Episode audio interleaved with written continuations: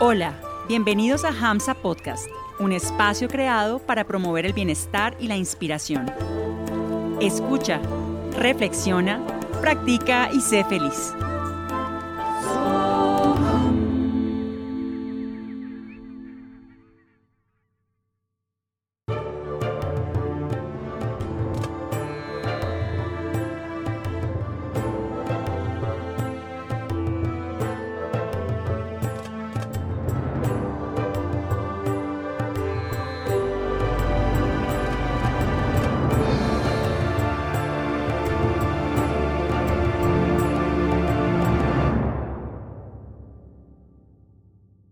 En la ciudad de Kanyakubja, en el norte de la India, vivía un hombre llamado Ayamila, quien pertenecía a la casta sacerdotal de los brahmanes. Desde muy pequeño, Ayamila estudió todas las escrituras védicas. Era un modelo de buenas cualidades, buen carácter y buena conducta. Firmemente establecido en la práctica de todos los mandamientos védicos, era muy manso y amable. Siempre tenía la mente y los sentidos bajo control. Además de ser muy puro, siempre decía la verdad y sabía cantar los mantras védicos. Ayamila era muy respetuoso con su maestro espiritual, con el dios del fuego, con los invitados y con sus mayores. Estaba libre de prestigio falso, era honrado, de conducta intachable y benévolo con todas las entidades vivientes. Nunca hablaba de cosas inútiles, y no envidiaba a nadie. Cierto día, a pedido de su padre, Ayamila fue al bosque a recoger frutas, flores y dos tipos de hierbas llamadas samit y kusha. Cuando volvía a casa, pasó cerca de un shudra, un hombre de otra casta, quien lleno de lujuria abrazaba y besaba apasionadamente a una prostituta. El shudra sonreía, cantaba y disfrutaba del momento plenamente. Habían bebido y a ella, con la embriaguez, le daban vueltas los ojos y se le habían soltado las ropas. Ese era su estado cuando Ayamila les vio. El Shudra estrechaba a la mujer entre sus brazos, adornados con polvo de cúrcuma. Al ver a aquella mujer, en el corazón de Ayamila despertaron los dormidos deseos de disfrute, y bajo la influencia de la ilusión quedó controlado por ellos. Ayamila con paciencia hizo todo lo que pudo por recordar las instrucciones sobre la conducta y el carácter que tanto estudió en los Shastras, las escrituras sagradas. Con ayuda de ese conocimiento y de su intelecto, trató de dominar sus deseos lujuriosos, pero la fuerza de Cupido en su corazón le impidió controlar la mente. Del mismo modo que el Sol y la Luna son eclipsados por un planeta inferior, el brahmana perdió todo su buen juicio. Aprovechando la situación, siempre pensaba en aquella mujer. Al poco tiempo la había empleado como sirvienta en su casa y había abandonado todos los principios regulativos de los brahmanas. Fue así como Ayamila comenzó a gastar todo el dinero que había heredado de su padre en obsequios materiales para tenerla contenta, al punto en que tuvo incluso que robar para poder conseguir el sustento diario y mantenerla a ella y a los 10 hijos que tuvieron juntos. Y así pasaron sus días hasta cumplir 88 años.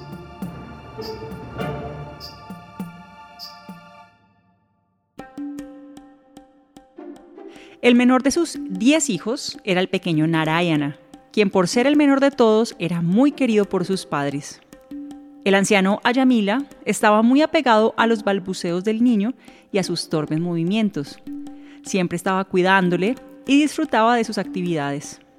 Mientras masticaba y comía su alimento, Ayamila llamaba al niño para que comiera con él. Y cuando bebía, lo llamaba para que también él bebiese.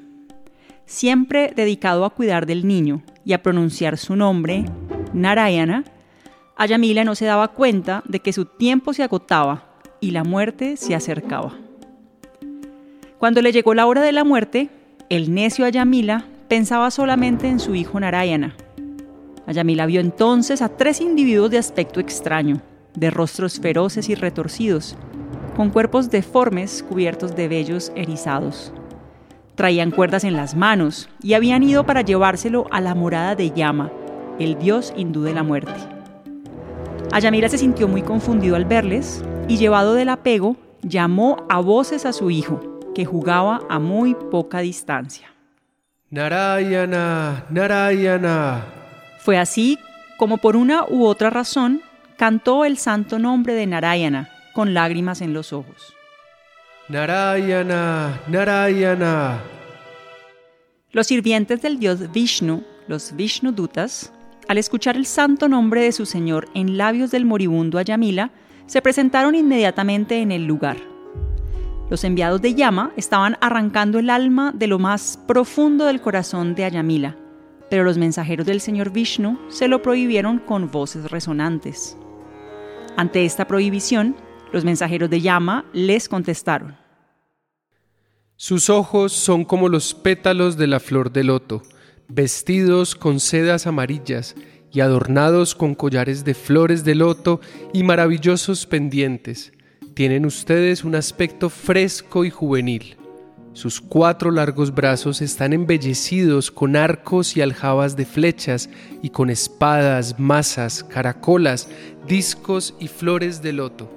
Su refulgencia ha disipado las tinieblas de este lugar con una luz extraordinaria. ¿Quiénes son ustedes que tienen la osadía de desafiar la autoridad de Yama? ¿A quién sirven? ¿De dónde vienen y por qué nos prohíben tomar el alma de Ayamila? Tras escuchar las palabras de los mensajeros de Yama, los sirvientes de Vasudeva sonrieron y con voces tan profundas como el estruendoso sonido de las nubes, afirmaron: Somos los mensajeros del señor Vishnu y queremos que nos expliquen por qué quieren llevarse a Yamila. Los Yamadutas respondieron. Ayamila consumió su larga vida de un modo irresponsable, pasando por alto todas las reglas y regulaciones de las sagradas escrituras, dándose al derroche y a las malas acciones. Así pues, que está lleno de pecados, es impuro y está apegado a actividades prohibidas. Este hombre no se ha sometido al proceso de expiación. Por lo tanto, en vista de su vida pecaminosa debemos llevarle ante llama para que reciba su castigo. Allí, en función de sus pecados, será castigado y de ese modo se purificará. Ayamila no debía ser castigado, pues había glorificado el santo nombre del Señor Supremo. Esto lo explicaron los Vishnudutas con las siguientes palabras. Por el simple hecho de cantar una vez el santo nombre de Narayana, este brahmana ha quedado libre de las reacciones de sus actos indebidos.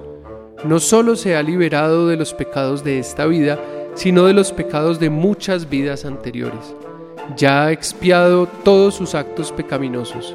El canto de las glorias del santo nombre del Señor invoca toda buena fortuna.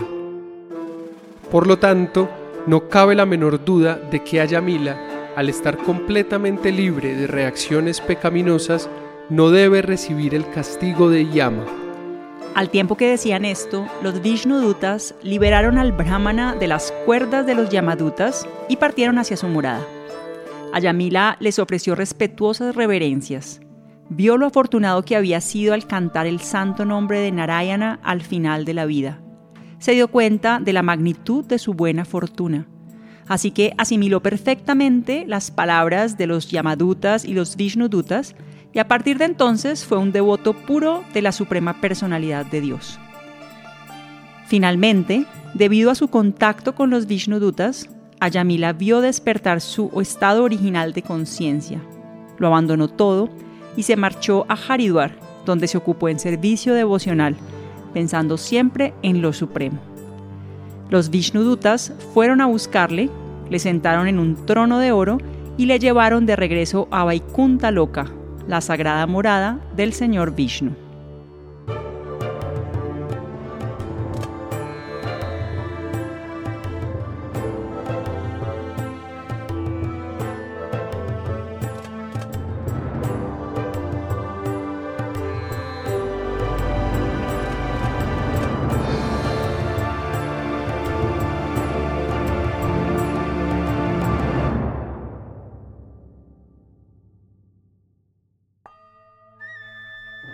Gracias por permitirnos acompañarte hoy y por regalarte este espacio de escucha, práctica y reflexión.